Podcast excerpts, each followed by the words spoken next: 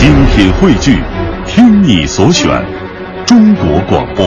radio.cn。各大应用市场均可下载。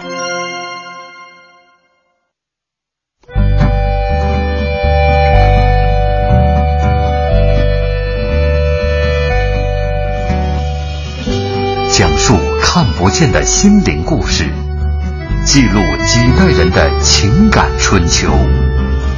周一至周五二十一点，我们和您一起重温那些年。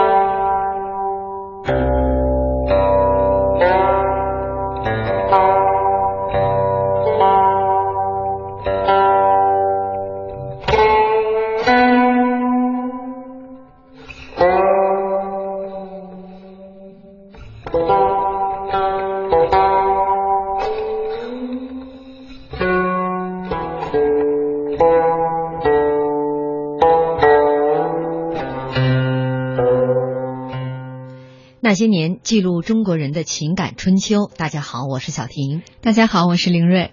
古人曾说“左琴右书”，古琴在历代文人眼中是载道之物，是抒发胸臆的器乐，也是墨客雅士必备的时尚单品。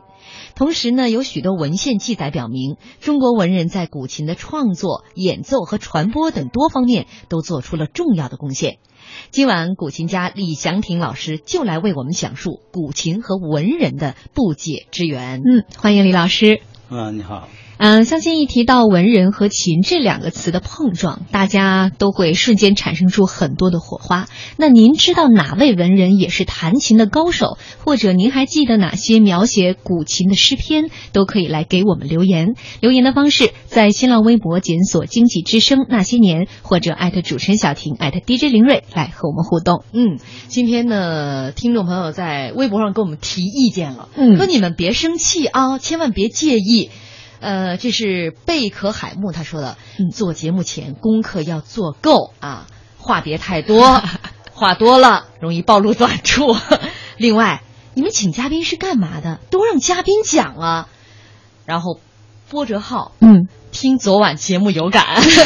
李老师，您听到了听众朋友给我们提意见了，您今天得多说。嗯，是这样。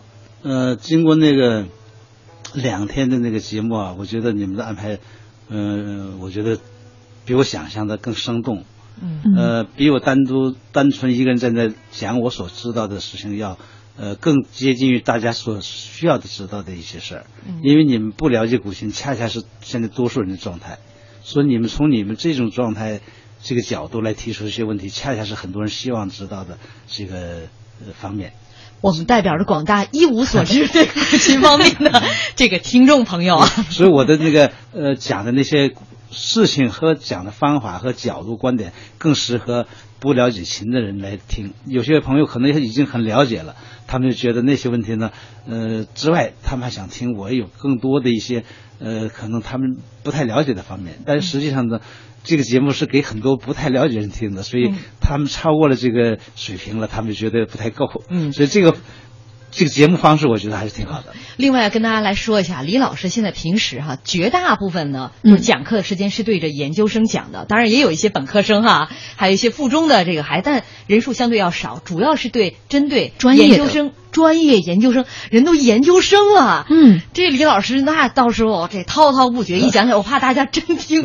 我也做过一些比较这个常规的讲座，比如说在呃大学里边呢，或者国图啊、首图这些，邀请安排面向社会文化需要的，嗯有。但是那些来的人呢，首先是已经喜欢了，而且能有很很比较多多的了解的人了，还是这种人，完全不了解的人是占极少数的。嗯，其实呢，就是如果想对这方面有更深的这个了解意愿的话，李老师书其实也可以买一下。我今天还嗯嗯看了一下哈，里边的很多的这个内容挺适合，就像我这种，就是属于我觉得是雅俗共赏的。对，啊这本里面有很多很多的这个内容以及故事啊，适合很多门外汉做一个做一个了解。最起码对于古琴历史方面有很多大家可以熟悉一下。对这本书叫《古琴综艺》，我们算做广告吗？不算不算，这不算。嗯就是啊，让人们怎么去呃嗯了解所知道的一些重要的、主要的这个古琴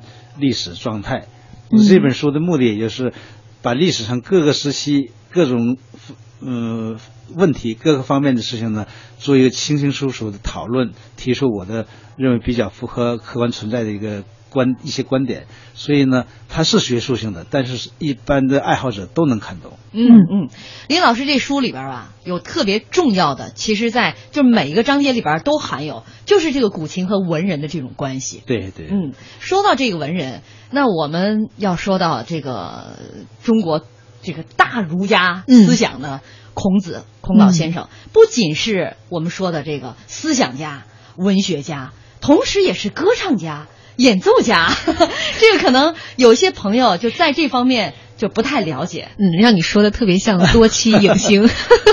那江湖上混没个几招，他哪能那么轻易混出来？当然，这个被我们说的比较通俗啊，但是有很多典故，相信大家在上学的时候都接触过，至少说课本里面我们都看过。比如说孔子拜师，呃，拜师乡学琴的故事，相信大家都知道。师乡他是跟孔子同时代的著名的乐官，然后孔子呢，呃，其实在这之前他已经弹得很好了，是这样吗？我我我得先跟李老师 来确认一下 省得你讲完，李老师说不不不，先请李老师来讲我现在不。说不了，就说他古代记载啊，没有那么详细的那些细节，就是说孔子向师乡学琴，一个意思呃。这个师乡是乐师、琴琴师，这是没问题的了。嗯孔子呢，他肯定也没说他是初学，因为他上来就学了个曲子跟师乡，那绝对不是从零开始了。嗯所以而且孔子当时呢，从他写的状态来说，他已经是一个成熟的呃学者和政治家这种身份了。嗯所以他后来提的那些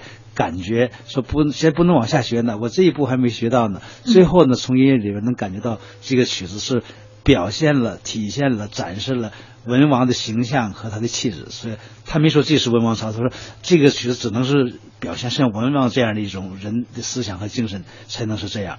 然后呢，思想哦，对了，这就是文王操。嗯啊，是这么一个关系。所以呢，呃，从光从这个过程讲呢，好像不可理解。但是他说到最后说，他讲他的那个呃高高大大的皮肤黑黑的，他不一定从音乐里能听见这个颜色，但是这个人呢，应该是魁伟的、雄伟的、端庄的，充满了这个稳重的和这个呃深沉的感觉的人，他是肯定还有智慧的在里边。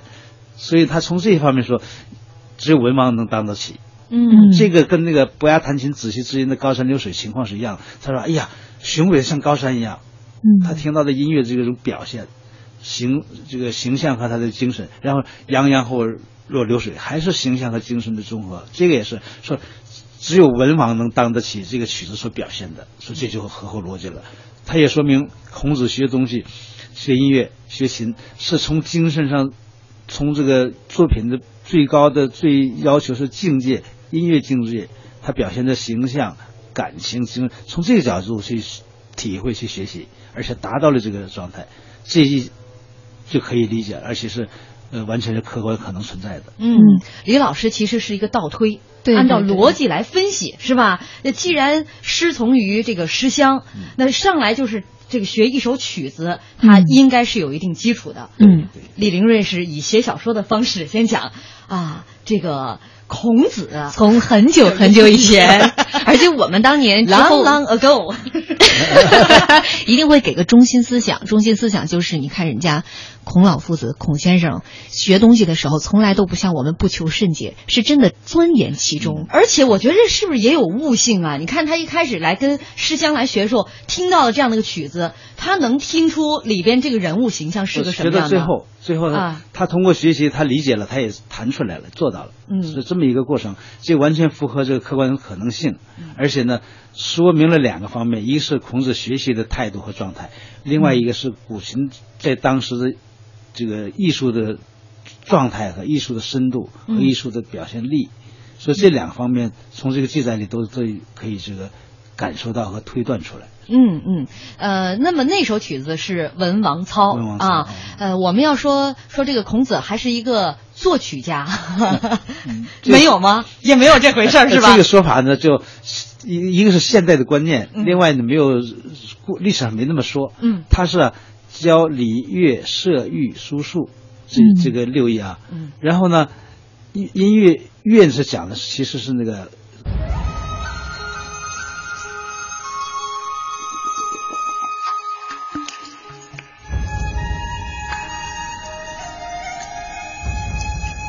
聆听你我成长，中央人民广播电台经济之声。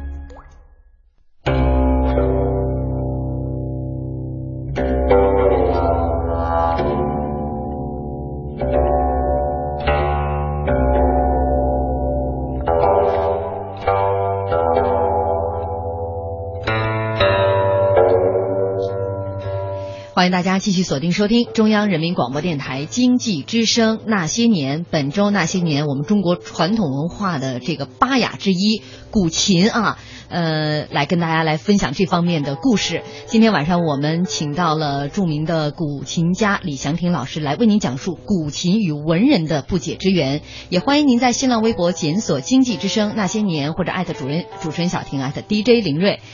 有心的朋友应该已经听出来了，节目的开场和广告过后我放的这个曲子是同一个曲子，嗯，幽兰。啊，这个我从一些这个资料当中啊看到说，我为什么之前给孔子安了那么多家呢？什么演奏家呀、作曲家呀，就说据说这个幽兰是孔子所作，嗯所以我就给他冠以作曲家。啊然后李老师在广告间隙说：“不不不不不。有的古古代文献确实说是孔子做，嗯。其实不可能，也不也一定不是，呃，因为这个历史记载，就是孔子他周游列国去，呃，想用他的王道治国这种理念呢，呃，找到一个君主能采纳，然后让天下呢更进入像那个呃商周时期周周王周武王的时候啊，呃那么好的一个社会的呃精神和物质全都达到最佳最佳状态的这种一个理想境界，他想这个，结果呢没有人接受，他就觉得呢，后来他在嗯呃过呃在旅旅途中间呢，看着那个山谷中间呢有很多杂草，中间有兰花，他说这个兰花是很高贵的一种花，是一种有尊最尊贵的一种花，可是呢只能跟杂草在一起，不被人们所认识。然后呢，他觉得他的自己的理想，他自己这种观点，他自己这个信念，应该就像不被人家所理解的、所了解、所需要的兰花一样。然后就就是弹琴，嗯就是心里内心就感感慨、感伤、感慨吧。嗯然后后人呢，就有幽兰这个曲子出现了。有人就是就是说这是孔子所作，就是说如果他弹的话呢，有这种感觉是一种即兴演奏，当时不可能就写下来，因为那么长一个曲子，也没人在旁边拿笔写。他即兴演奏完了以后，他不可能记得住，所以即兴演奏呢，现在有录音录像的呃技术是可以保留当时的。如果在当时那种情况下，一个这么长的一个有思想深度的曲子，不太可能记下来。嗯，据说这个记这些谱子，说一般这时间挺长的哈，嗯少则什么三个月是吗？不是，呃，就是呃，记谱法，就是我们现在说这个幽兰这曲子是唐朝人手抄的一个谱子。嗯这个谱子我给他下的一个这个呃呃概念式的认识是现存世界上最古老的乐谱。嗯因为那个是抄谱子那个年代就是唐朝中期，就是一千二百呃一千三百多年前。嗯有以前就也也可能是一千四百年的时候抄写下来，在那之前没有留下来任何一个文字谱。嗯从这个谱子来看，它一句呀、音乐有好多个音，包括它的音高啊、节奏，成为一个乐句以后，要写好几行字才能把它记录下来。嗯这个是一个很很细致的工程，一定是曲子弹得很熟了以后，一边想一边弹一边写。那当时不可能孔子弹完了就出现一篇，明白了不可能。但是我觉得也也让我们心生感慨是，大家现在听到这个曲子，在一千四百多年前就已经成熟到这个样子了。嗯它的来源是一千五百年前的秋明教学生它的一个特别代表性的曲子。那这个曲子来源呢，应该是一千五百年之前，但是没有其他证明了，我们只能说这谱子一千三百多年，这个音乐来源一千五百年之前。嗯，所以说呃，给孔子冠以作曲家。不合适，但是刚才呢，李老师又纠正我一点哈，说嗯孔子呢也不能称为演奏家，嗯因为在过去这个古琴，它在君子啊呃这个贵族阶层当中，它不是用来表演的。是这样，两种情况都有。比如古诗古代讲的琴师，嗯他就是以古琴演奏为他的职业。比如在皇家呀、贵族之间，就是弹琴，也可能是这个贵族家里的人也要学。这个皇家的也有人学琴嘛，所以琴师来给他们作为老师。还有呢，在重重要的活动、文化活动或者典礼上呢，也会请人来弹琴，他就是以弹琴为职业了，这可以叫是琴家。嗯琴师就是琴家专业职业性的。嗯那一般的、呃一般的文人呢，他就自己，我把他叫寄托自己的感情，然后呢，给他的友人或者别人去听，就是沟通感情，嗯然后呢，呃又又自我一种修养，就精神的这个思想的，包括了健康的修养，就是一个是沟通感情对外，一个对内是自我修养，这是文人追这个琴的意义在这儿。嗯，好，我们接下来放一小段影视剧的这个片段，孔子当中也有就是他弹琴来这个表现自己这个情绪的一段，我们来听一听。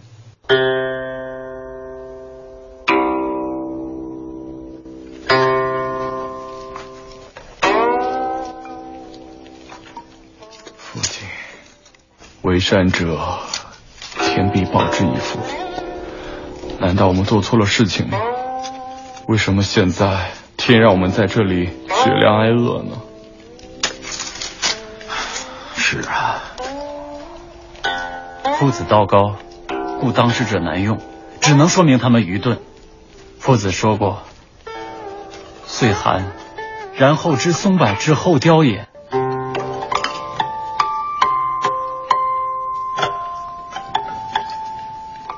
夫子已经连续谈了好几天了。是啊，我们的夫子在以闲声待饭呢。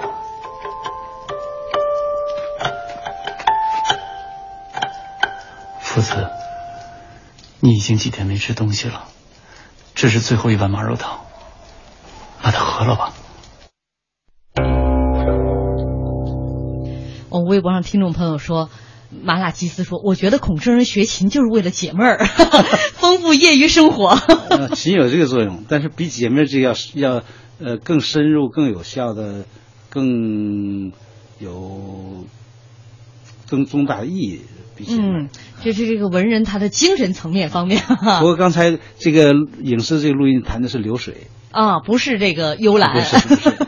呃，其实，在那个时候还有很多成语，嗯，也诞生于你比如说这个孔子啊，这个这个呃弹琴啊或什么这一些桥段里面。对对对，比如说今天搜到两个，一个是临危不惧，一个是匡人解甲。其实这两个呢讲的都是一件事儿，就是孔子在周游列国的时候路过匡地，因为他长得非常像曾经侵犯过此地的杨虎，所以呢他就被当地的。匡人呃匡人所围攻，这个时候呢，第一个故事临危不惧产生的，就说呃当时孔子先生非常的谈笑风生，人家都把他包围了，对，他还弹琴呢，他还非常弹琴，神情非常的淡定，然后跟他的学生说：“呃，临大难而不惧者，圣人之勇也。”这句成语从这儿而来。嗯，心理素质真好。对，然后这个据说据后来这个《史记》的记载说，当时他被匡人围攻已经有五日之久，所以可见他心理素质得有多好啊！这可能也是跟弹琴有关系，是吧？嗯，应该是全面的修养吧，包括那个琴在内。嗯但是我我看到的材料里没说当时弹琴，没说当时弹琴，嗯，那就 但是琴肯定在他的修养里边是一个重要的精神组成部分。嗯啊，他又智慧，又有又有勇气，嗯又有毅力，嗯所以呢，他能在那方面那时候表现出这种临危不惧。那匡人解甲的故事，可能在李老师听来是不是就更离奇了？他说的就是，呃，这个应该是记载在《孔子家语》当中的一个片段，就说同样是这个。故事发生的背景，但是呢，写的更加神乎其神一点儿。当时呢，孔子就说，呃，跟他的徒弟子路，子路呢为人比较勇猛一点，当时就想拿起兵器，想要和对方去打仗。孔子就赶快拦下，然后说：“来来来，你来唱，我来和。”两个人就一弹一唱，就这样唱起来了。然后最后呢，结果匡人听完这些歌之后，就自动的脱去战甲离开了。这就是兵不血刃的故事。说唱没说弹琴吧？呃，这是唱，这是唱，作为歌唱家出现的。说唱是可能的，嗯，在这种场合下，弹琴的可能性很小，因为那种露天开阔的这个战乱的这种气氛下，杂音很强的，琴根本不可能听见。《空城计》呢，它取在于什么呢？是在城楼上，它就是一个诸葛亮，然后琴童、书童这边，人一看这三个人。下边是城墙，听不见没关系，看着神态自若的弹琴，这就证明他心体心里特别安然，一定有百万兵。要从从声音来说，那绝对听不到。嗯、所以如果说在那时候孔子唱歌是可能的，而且声声呃声音和他的歌更能表现他内心的稳定、自信或者是崇高，所以狂人受到他的这个呃感染或者影响，所以弹琴的可能性不符合当时。嗯，我们有一位听众朋友七家山下的精彩，他说听这个关于琴的这个节目，今天第三期了，我就好奇的是，这古琴乐里边就没有快节奏点的吗？有啊，就是你们现在所选的这些曲子，刚开始还没到快的部分就就截止了，就戛然而止。流水里有很多汹涌澎湃的水流的形象，嗯、还有曲子你们一直还没有采用得到，叫《酒狂》，嗯、这是唐朝的曲子。那就很活跃啊、哦！还有呢，呃，广陵散有刺杀搏斗的那种场景的描写，嗯，充满了激情。嗯，其实无论快的慢的，其实都不好弹。我今天看到一个故事啊，主人公名字我有点忘了，李老师您别 在意啊。啊，你忘了是正常的。我名字忘了，就说他们在弹一个古曲哈，这两个人呢性格不太一样，其中有个人性子就比较急，说那个曲子弹完差不多十二分钟，嗯，但那性子急的每次弹完他就是九分多钟。就是他就就后来有一次他就就有点磨上了，突然有一天就半夜他好像披着被就跑出来，说我终于弹到十二分钟了，这就说明说这个曲子呀，就是一首古曲，嗯，你要是真的按照标准说十二分钟，真是很修身养性，你得磨你这性子，是这样吗，李老师？这是比较近代的一个一个事情。啊，确有其事是吧？呃、有人说是确有其事，啊、也许是个传说，嗯，呃，这个还有名有姓。嗯、呃，这现在我就不用说了，他就是、啊、有一个曲子啊，可以弹得很慢，嗯，也可以不那么慢，嗯，比如这个，咱们就讲那个《潇湘水云》这曲子，嗯，呃，有的琴家弹十四分钟，嗯，呃，另外有琴家弹八分钟，嗯，这情绪是很表现的不一样。《潇湘水云》呢，是表现了宋朝的时候一个郭楚望这个琴家，他作曲的过之前呢，为什么产生这曲子？他在江面上泛舟时候看九嶷山。经常被云雾遮蔽看不到，他就想着好像看不到的北方失去的国土，所以他有的呃忧伤的这个对国家的当时的状况一种忧伤，可是呢又有收复国土那种信念和一种这个激昂慷慨这种意志，所以中间有一部分呢从指法和旋律来说呢是激昂慷慨的，嗯如果你把它放慢弹，不是这样慷慨，也符合这个曲子基本意意识。另外一个琴家弹成八分钟呢，就把它速度加快，音型密集，而且这个密集的音型呢，从这个旋律和指法来说，也符合这个演奏的规律。嗯所以呢，也是站站得住的。所以就应该差四分钟。所以有一个人呢，他，呃，如果说他本来弹十四十四分钟，要把是把它呃弹成八九分钟的时候，老觉得他没达到另另外那个境界，这是可能的。嗯，但这个故事呢，不是古代的，是近代的哈。这个事儿我的理解就像什么呢？每次比如说我们播天气预报的时候，大家会觉得小婷的天气预报是匀速的，但是我要是着急点呢，一看就得空二十秒；我要是稍微慢点呢，就得有两个城市播不出去。我我这水准也就在天气预报这儿了。我，音乐是这样，像我说这个《潇湘水云》的慢演奏和那个快速一些，都符合这个作曲家和作品原来的基本精神。嗯，但是如果像《酒狂》，就不能把它弹成慢的了，因为人讲的是酒狂，狂是什么？高兴比高兴还要多的，我把它叫愉快的心情和那个潇洒的风度，潇洒的一种气度，所以它就是不能慢下来，慢下来就不对劲儿了。另外，《广陵散》，它是聂政四韩王的正义精神的一种表现，你也把它放慢了弹，那也不合适了。嗯嗯，不符合那个曲子的内容，也不符合那曲子旋律，也不符合那个曲的指法。古琴有一个重要的这个因素，就是它的指法确定了它的音乐表现。说古琴的指法是它音乐的灵魂。嗯如果没有古琴的指法，把那旋律放在别的乐器上弹，就等于用毛笔呃用铅笔写了汉那个印刷体的汉字，那就不是书法了。嗯那就是符号，就是我们表现的我们思想意识一种一种这个文字而已了。嗯，我们的听众朋友霸气微微微微说，古代人演奏古琴只弹不唱吗？比如说，你看他先一边弹着琴一边唱。我独自走过你身旁，并没有话要对你讲，我不敢抬头看着你，已经拐掉了，好连忙。是这样，在诗那个早些《诗经》那些国风啊，有很多都是可以一边弹一边唱的，嗯。可以古色儿歌，也可以古琴儿歌，也可以就《诗经》里那些类型的，其他的有些也可以想到了什么就就这么唱，就唱出都是好嘞，李老师，咱们先进入广告。一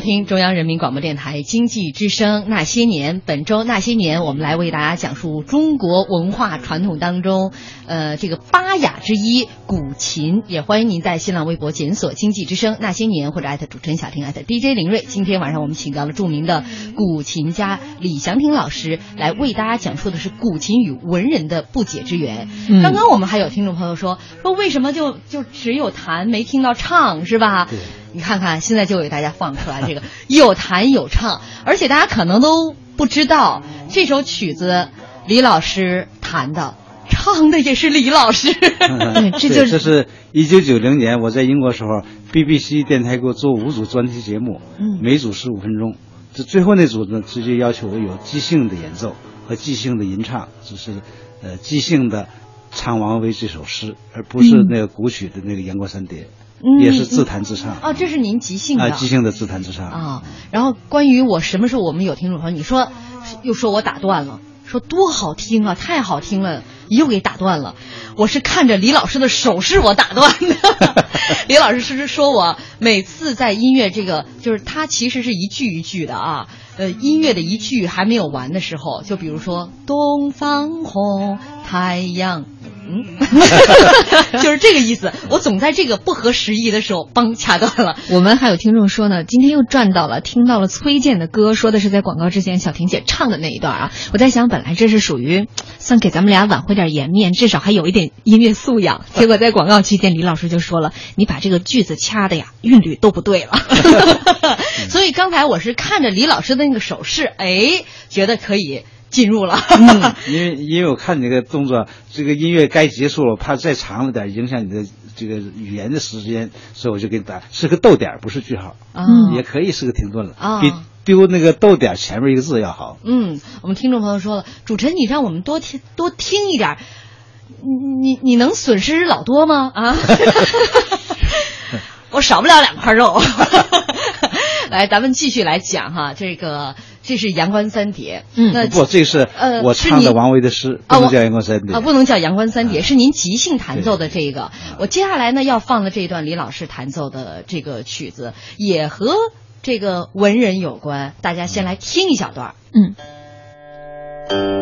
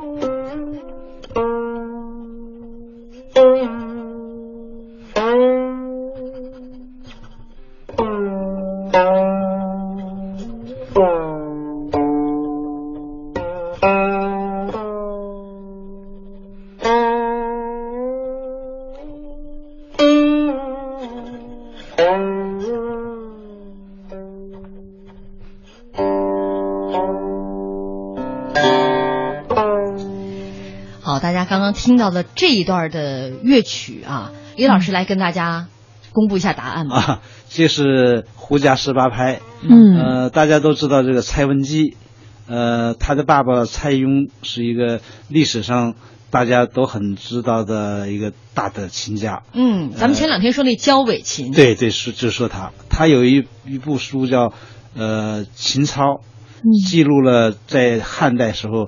呃，社会上广泛有影响的那么呃四五十首经典曲子，嗯，所以蔡文姬呢，有他爸爸这个影响，肯定也有这个基因的遗传，说琴也弹得特别好。这个蔡文姬呢，在战乱中呢，就流落到胡地，就后来被匈奴呢给掳去了，然后在那儿呢，跟左贤王成亲以后呢，呃，又生了孩子，所以是呃作为一种苦难的这个经历。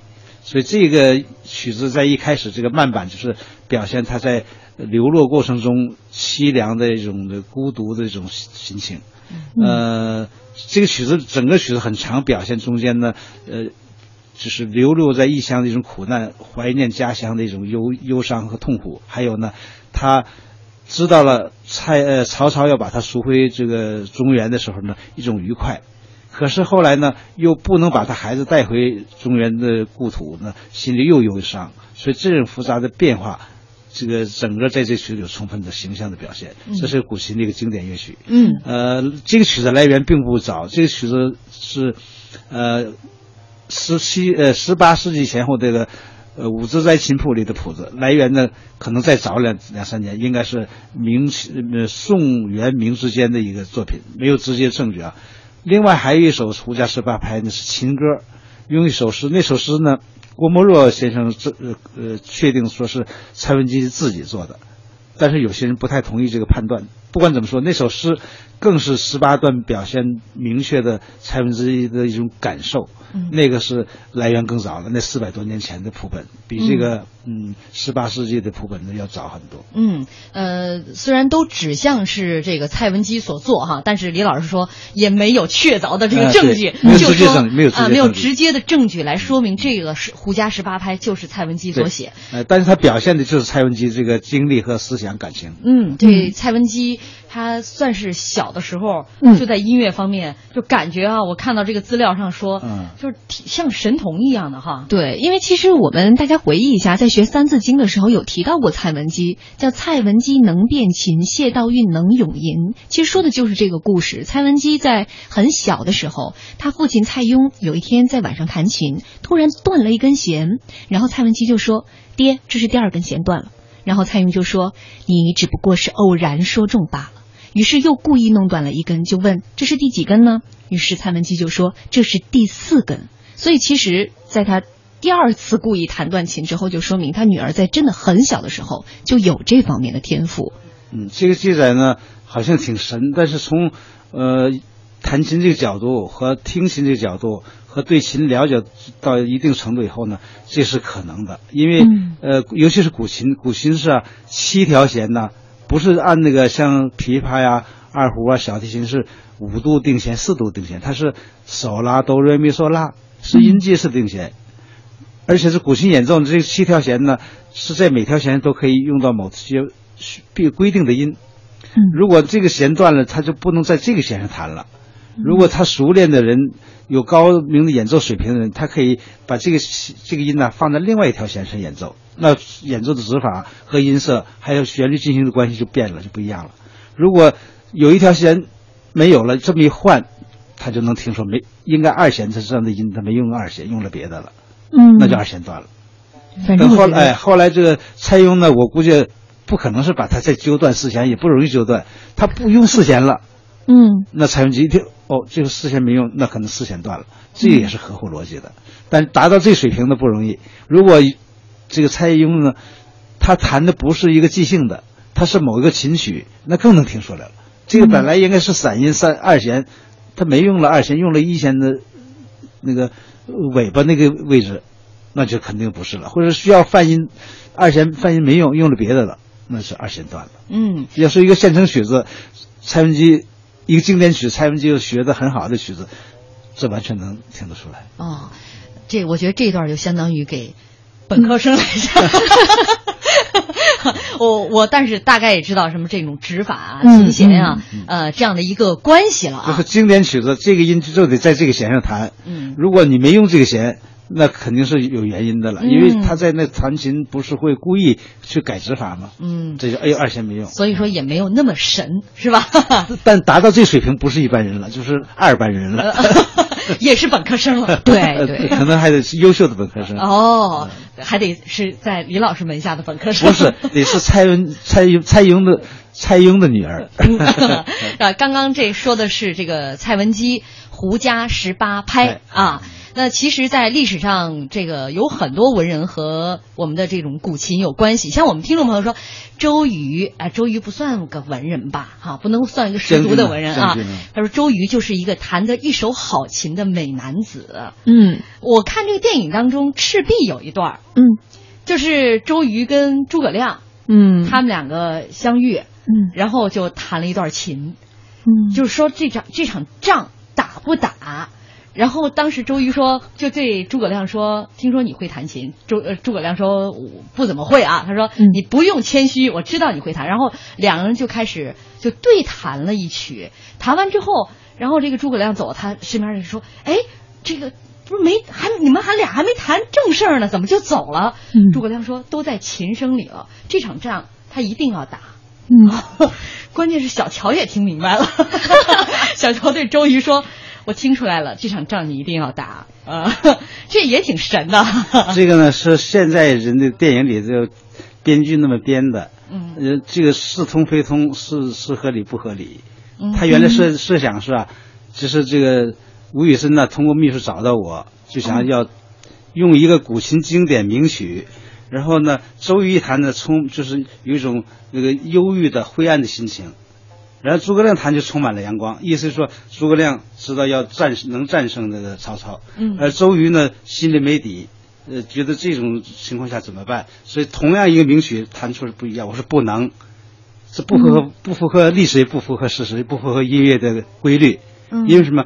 经典名曲在优秀的、善于演奏、善于这个懂音乐的手里边，不可能改变这个作品本身的这个精神面貌。嗯因为同一个经典名曲嘛。嗯你就比如说我们唱《歌唱祖国》，嗯你挨了打了以后，你就不唱了，要唱也不能唱。我将红旗迎风，那可不可能的。嗯因为是一个有音乐高度修养的人，不能因为心情而影响对曲子的演奏。完了我就反对他这个观点，最后我就没跟他合作成。哦，然后他找了别人呢，别人就把几个古曲弄到一块儿呢，然后他重新一编，他就说解释说，通过这个曲子能看出他的这个有没有信心，想不想打。那这他没具体明确说，其实观众也不一定明白。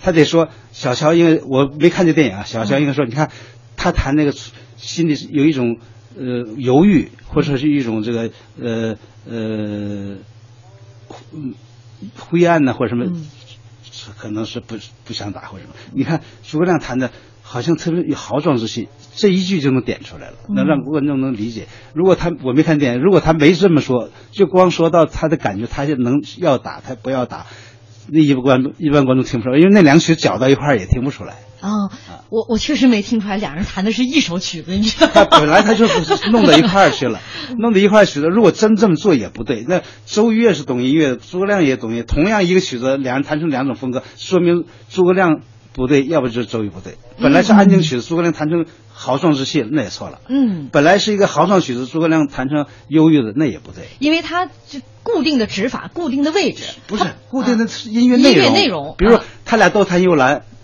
结果诸葛亮弹出豪壮之气，那诸葛亮错了。如果都是弹高山流水，然后那个呃那那个忧周那个周瑜弹的是平时暗淡的犹豫的，那诸葛亮错了。嗯两个不能都都不能错，因为都是历史上说他们都是非常懂音乐的。嗯嗯完全外行的人以为那是可能的，真正懂点音乐的事是不可能的，所以这故事不成立。好吧，哎，就像高这这个电影的这个个环节，我再说一个题外的事儿，嗯就像红高粱的电影，啊，高粱酒哪是红的呀？中国葡萄酒是红的，高粱酒是老老白干儿，嗯什么这个这个五粮液、茅台酒那是高粱酒，嗯高粱酒不可能红的，嗯，这前提就错了。但张艺谋那么拍还得奖了，你你怎么办？那也没办法，反正中国人一看就错了。他主要拍出来好看，知道吗？外国人不懂虎洋鬼子那是，哎，而且虎成功了，拿了奖了。呃，李老师是一个特别严谨的人，这两天不是，我不是严谨，我是正规的人。这这这一回事儿，我总结一下。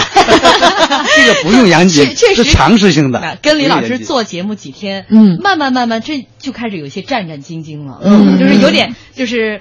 我觉得李李老师上李老师课可能也是跟我怀有同样的心情。我就觉得这个李老师的课可能，如果想我上上李老观点都是商量式的嗯，还商量？嗯，不是宣判，是商量。不是，您就是这个，你就宣判吧。好，刚刚说了一些这个文人操琴哈，嗯，其实呢，在历史上还有很多文人，他们是留下了。墨宝墨迹，就等于说他们写了很多的文章来赞颂这些古琴古曲，呃，因为他们的这些赞颂，使得更多人了解这个。嗯啊，李老师的这个作品当中还专门强调了这部分的内容，而且您好像把这些，呃，尤其是唐诗这部分啊，就是写到了古琴方面的这些唐诗，您还整理了一遍。呃，我是那个九二年那个做了一个古琴的机械演奏研究，后来九三年出版了一本书，然后呢，去年又在那个中国人民大学出版社出了一个大陆版，那个原来是在台湾出的，就是台研究唐代古琴演奏美学的，从《全唐诗》四万八千多首里找到一千零七十首跟古琴有关的诗，有的就是写古琴的，嗯有的是它的内容涉及到了古琴的，一千零七十首，所以证明在唐代古琴所产生的影响力有它的广度，有它深度。嗯，那其中我们来跟大家简单介绍嗯韩愈。嗯，韩愈呢这个故事啊，其实我们可以一起带出来两位诗人一块儿讲。一个是韩愈，一个是李贺，他们两个其实年纪相差二十多岁，算是忘年交。这两个人都是很通音律。呃，据说当年长安来了一位擅长奏七弦琴的和尚，人称为影师。他非常擅长和文人学士广交朋友，但是他弹琴非常有意思。他不求挣钱，他也不为弹琴而博博得一般官职啊、一一官半职，而是要与诗人。让要诗人为他写诗，然后留得后世芳名。有一天呢，这个影师就和呃拜访了韩愈，坐定之后为韩愈弹奏了七弦琴。影师的琴声轻柔而起，缠绵婉转，然后又忽而高昂激越。等到影影师他一曲弹罢之后，让韩愈激动不已，当即就赋诗一首，叫做《听影师弹琴》，赠给了影师。这个是史实是真的吗？但是这些细节都没有。因为他就是说影视，这影视什么人也没有具体说。有两种可能是一种是禅师，就是出家人；还有一种是琴师，专门弹琴的。从这个诗的题目里边不能看出来他是呃出出家人的禅师呢，还是呃还是琴师。但是这件事情记录那个曲子，我们我是从古琴艺术角度看那曲子，在那个诗里边表现的是什么？那就是前面像那个男女之间的亲切的谈话，嗯后来又像战士、勇士赴敌场，他的情绪这么大一个转换，最后呢说，哎呀，你不要谈了。你你弄得我好像冰和碳同时放在我的肚心里边，是是这么强烈的一种感受，嗯这是一种夸奖的意思。嗯嗯，所以这个曲子呢，我可以把它联系到像是弹的是广陵散，只有广陵散这曲子才跟他描写这种情绪转换是一致的。哦所以呢，那些细节呢，它可以叫叫演绎了。嗯呃，不能说不符合逻辑，但是呢，有一点不对，好像这影视就为了名利去找找文人给他写诗，这是降低了。大 其实主要是想说，想喜欢和文人雅士结交朋友。也不是为了这个，嗯，他就是我是琴师，那些文人雅士欣赏我的琴，他们来了，是不是朋友没关系。嗯那影视感动了韩愈，韩愈写了诗，也没说他俩，就因为是朋友，他也不需要有没有朋友。嗯真正的琴师他不需要求朋友，那些人愿意把他做朋友，这是可能。所以下次咱俩再讲故事，就讲五个 W，把所有形容词都拿掉。就是后来呢，这这个韩愈又把影师介绍给了李贺，这也是历史上没说过，也没说过人家李贺写了听影视弹琴，不是他不一定他介绍的，哦那不用他介绍，大家伙都想听影视弹琴哦。啊。就是说就像那个伯牙后来到明朝小说变成俞伯牙了，那也是得得接受啊。嗯而且他把这个故事很生动了，很细致了，包括那个伯牙是是是大夫，呃大夫，然后呢钟子期是樵夫，然后呢呃钟子期呢去世以后呢，伯牙找到他的家乡，在他墓前弹琴，然后摔琴，这这还有很多细节，那就是。历史上的一种文学演绎也是成立的，就像《三国志》和《三国演义》，你不能拿这个否定那个，也不能拿这个说明那个。嗯，呃，由此一点，反正四个字儿来形容，就是君子之交，是吧？也没有什么更多的这个附属的东西。就是艺术音乐的古琴的一种强有力的感染，嗯嗯推动了韩愈产生了这首很经典的诗。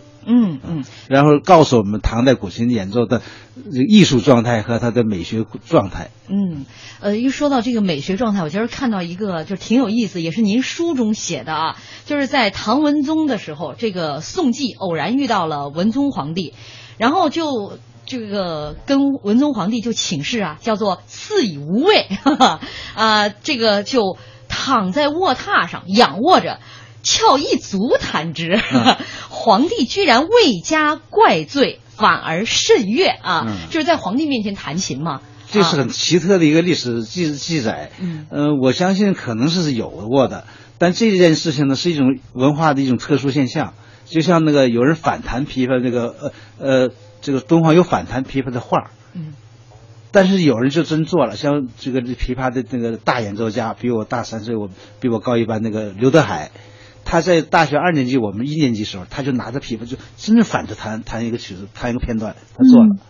嗯。那他能做了，但是呢，他真正演出他也没那么做。嗯。那这个人呢，他可能在那种就要表现一种潇洒、高超的。关键他在皇帝面前对他先说是很潇洒。以无畏嘛，嗯。说你让我别别惧怕皇家的这个权威和、呃治怪罪嘛，来吧，他就来了。嗯。所以这皇家呢，也把它作为一种文人的一种特殊的呃不文人不忌，可能是这么看的。嗯，其实是不是也正是因为这样的一种宽容的态度，让古琴在唐宋这两个朝代里面得到了很大的？但这是个特例，嗯。古琴的影响不是用这种特例来产生的，嗯。还是常态下的艺术，它的这个思想，嗯呃，表现出。我把古琴这么概括的，它是那文人贵族的音乐艺术，然后呢有文学性、有历史性和哲理性。文学性呢，有很多文学作品的作品在琴里边体体现出来了，有的是采用了文学作品的内容，有的用了就是把它唱出来。然后历史性呢，很多重大历史题材、历史这个记载和历史人物和历史思想的精精华在琴里有。哲理性呢，就比如我很多曲子从哲理来看待，比如《欧陆望击》，一个贪欲有贪欲的人，欧鸟、陆鸟都飞走了，这是《欧陆望击》，就是很多这预言性的。所以有这三种方面的。你说这个这例子呢，是一种特殊的例子，只能是那么一点，但是反映出来是说，秦有这种技术了，有人也这么做了，呃，居然有皇上他也，呃，还还挺欣赏，还挺喜欢的，就是他常规严肃艺术之外，还有这种特殊现象，嗯是的。，所以说我们外行人就爱看这个。啊，这也是一种文化，也是一种一种文化现象。嗯啊，所以我认为历史上有这个记载，我也认为它是值得我们注意到的。嗯，而且在那个时代，刚刚说了韩愈哈，呃，包括还有李白啊、白居易啊、王维啊、苏东坡呀、嗯啊，他们都写过关于古琴方面的这些呃这个诗作啊。那还有，就比如说我们昨天还说到那把琴叫做松石建议哈，啊哎，据说像什么苏东坡呀、唐伯虎、祝枝山这些文人都曾用它，这个好像像把玩过、弹过似的。呃，那是那张琴呢，在拍卖之前我也弹过，但是我没注意到你说的那么多那个人写啊，啊那么多人弹，这个记录我没仔细看啊。嗯呃，就说那张琴呢，重重要的在于它是宋徽宗时候做的，等于是宋徽宗这个一。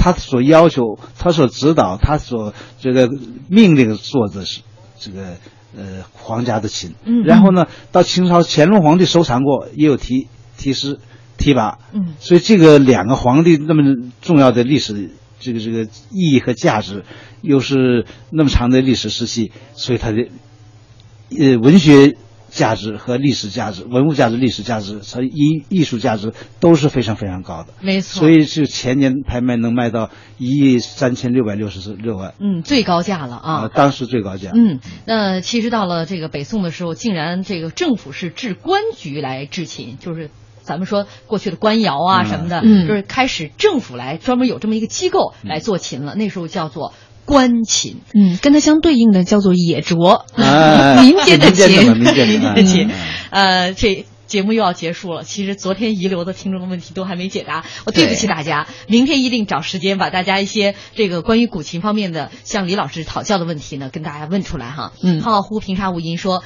选一惠风合唱之日，则以满目修竹之所。”轻抚古琴，乐音随流水潺潺源，远眺天际，心绪伴白云悠然，向往此境。我觉得我就快得道升天了，开个玩笑。嗯，我们还有很多听众朋友问啊，李老师的会名李祥婷，欢迎大家在百度多多了解。也非常感谢李老师今天做客我们节目，这一周给我们做了这么多的普及，还得忍受我们两个小白。还有还有两天，还有两天。哦好，非常感谢李老师今天做客我们的节目，也感谢大家的收听，我们明天再见。明天见。